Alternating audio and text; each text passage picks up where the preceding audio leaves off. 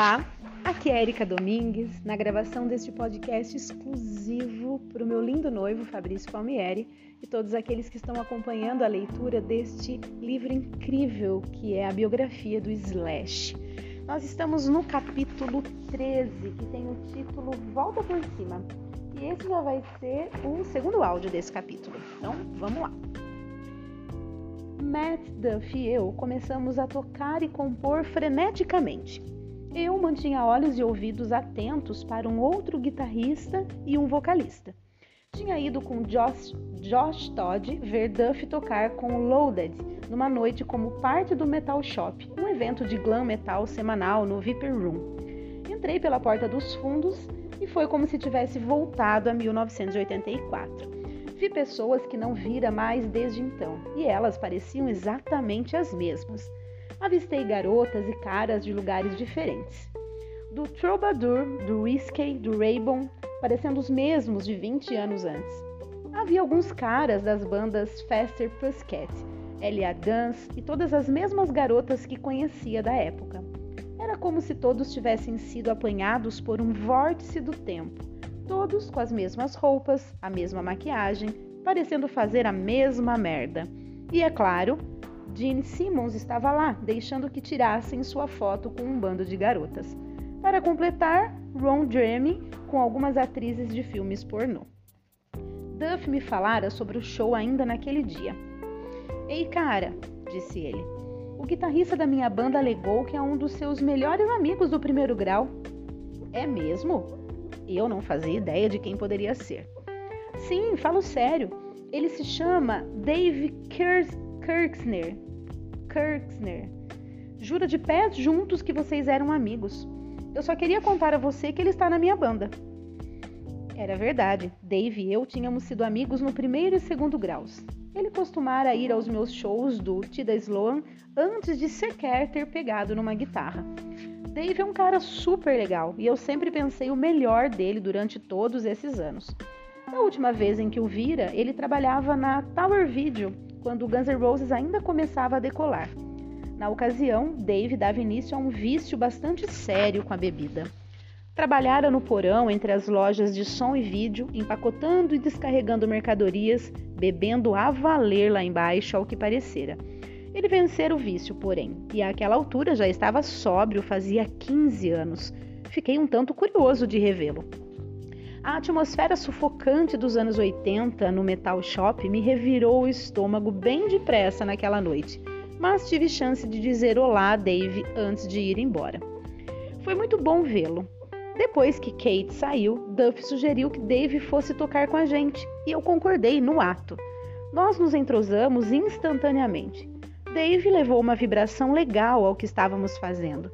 Não havia nada deliberado, era aquilo, uma combinação perfeita. Ele deu uma nova dimensão ao som da banda e introduziu-lhe um interessante estilo de guitarra que complementava o meu, como o meu complementava o dele. A formação era agora com Duff, Matt, Dave e eu, e a música fluía com toda a naturalidade. Tínhamos apenas aquele antigo e irritante problema: nada de vocalista. Essa é a minha sina, não é? Para um grupo de músicos profissionais experientes, é de se pensar que saberíamos como encontrar um cantor. Nem de longe. Nós nos entreolhamos sem a menor ideia do processo adequado para um grupo como o nosso arranjar um vocalista. Devemos colocar um anúncio no de Recycler? Perguntei um dia durante os ensaios. Cara, eu não sei, falou Duff. Acho que sim. Não conhecemos nenhum cantor, isso está parecendo a primeira vez que nos juntamos, comentei. Quando Steven e eu conhecemos você e tínhamos uma banda, escrevemos coisas ótimas, mas encontrar um vocalista era praticamente impossível. Tem razão. A gente está na estaca zero nesse ponto, disse Duff. É uma pena, cara, mas que diabo. Acho que a gente deve pôr um anúncio no jornal, sim. Antes de fazermos isso, no entanto, decidimos pôr numa lista o nome de cada cantor de rock bom existente, a despeito do fato de já estar numa banda ou não. Nossa lista ficou bem curta.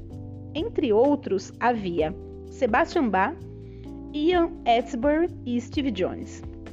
Houve outro nome que parecia uma unanimidade na banda: Scott Wayland, mas, pelo que sabíamos, ele ainda estava no Stone Temple Pilots. Com, com quase todos que relacionamos tinham seus compromissos, pudemos de como quase todos que relacionamos tinham seus compromissos, pudemos de, pusemos de fato um anúncio no The, no The Recycler e um no Music Connection. Chegamos a colocar um também no Hollywood Reporter. Mas o mais importante que fizemos foi divulgar um comunicado na MTV.com. Jamais poderíamos ter feito isso nos velhos tempos e talvez eu tenha sido ingênuo quanto ao impacto que aquilo teria. Logo aprendi a lição. Aquele único anúncio enviou uma avalanche de demos em CDs e fitas cassete na nossa direção. Chegavam diariamente enquanto nosso pequeno começo de uma banda se tornava de conhecimento público. Nosso projeto começou a ser divulgado no rádio, nos blogs da internet. De repente, havíamos atraído atenção demais com a simples tentativa de encontrar um vocalista com relativa discrição.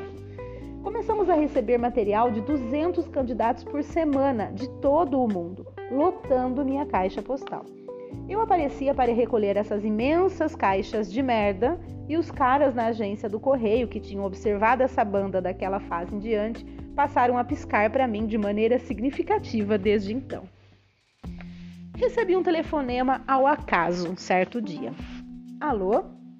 Ei, Slash, o que anda fazendo? É o Easy. Oi, cara, tudo bem?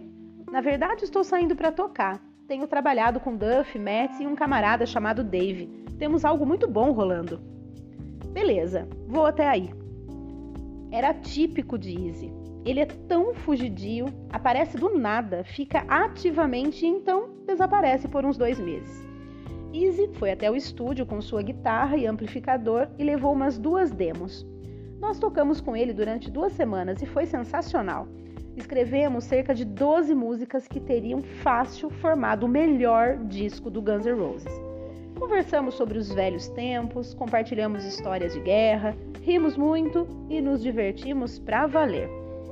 Ao mesmo tempo, continuamos a busca por um cantor, o que não interessou a Izzy nem um pouco. Sempre que falávamos do assunto, ele não queria ter nada a ver com a conversa de forma alguma. Queria distanciar-se o máximo possível. Não desejava fazer parte da banda, se era o que pretendíamos. Pretendia apenas curtir nossa companhia por algum tempo Falar sobre onde poderíamos arranjar um vocalista era demais para Izzy.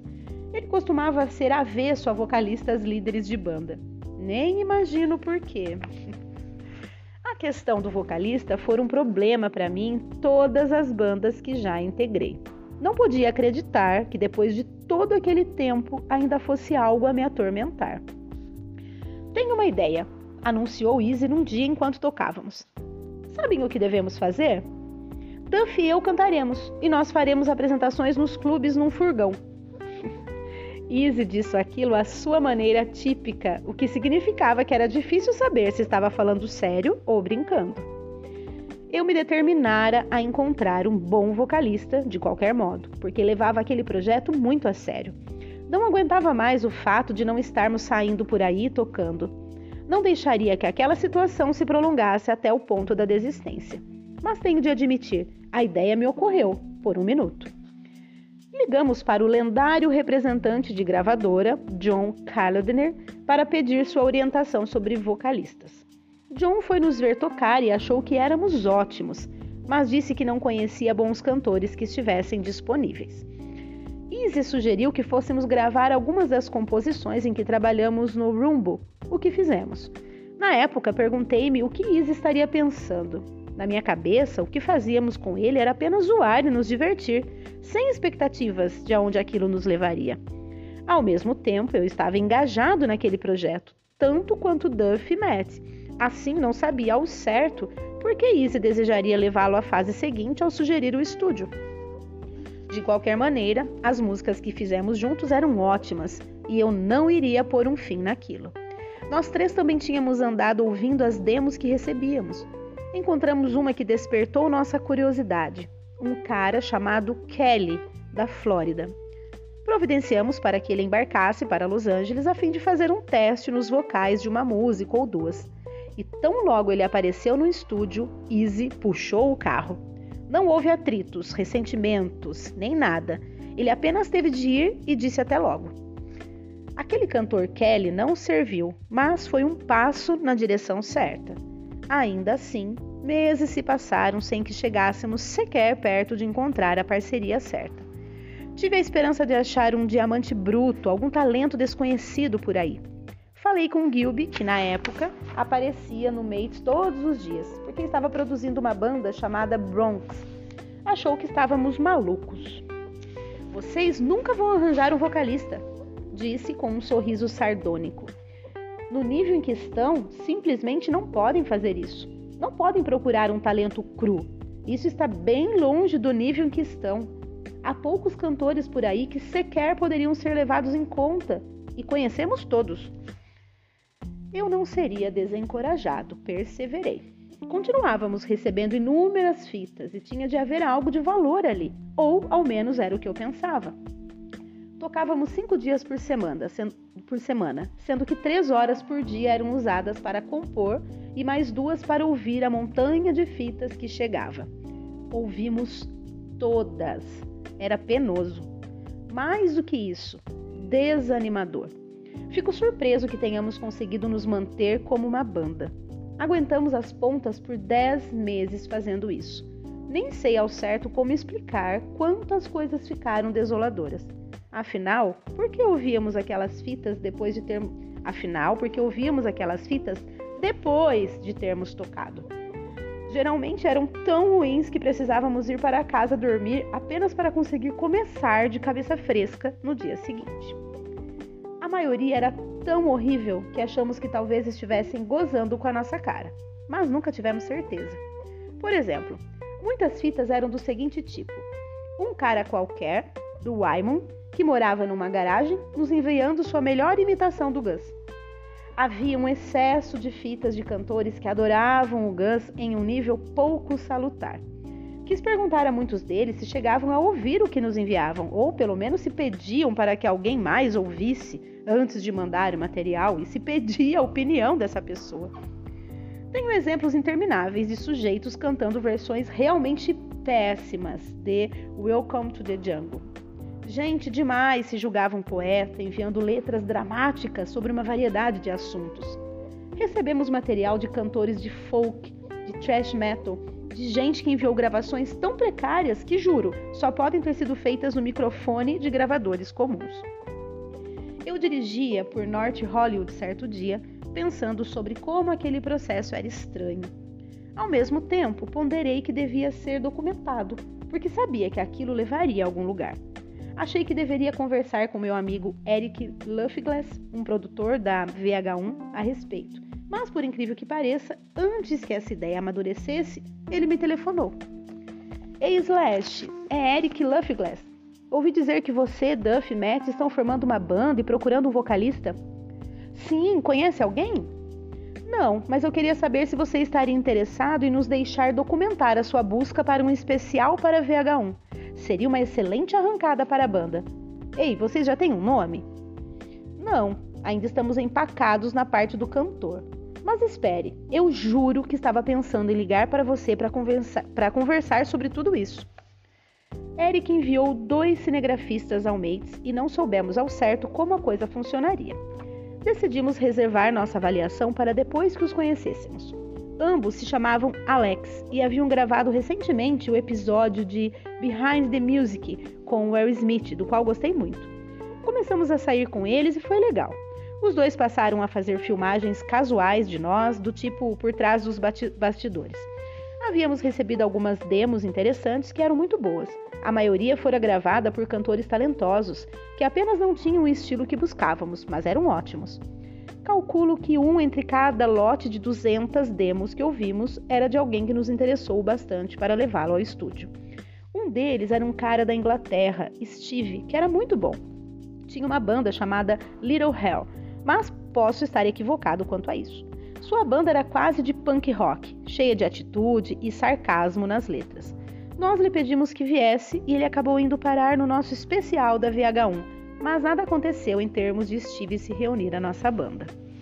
Àquela altura, cerca de oito meses haviam se passado desde que decidimos levar o plano adiante. e estávamos começando a ficar cansados.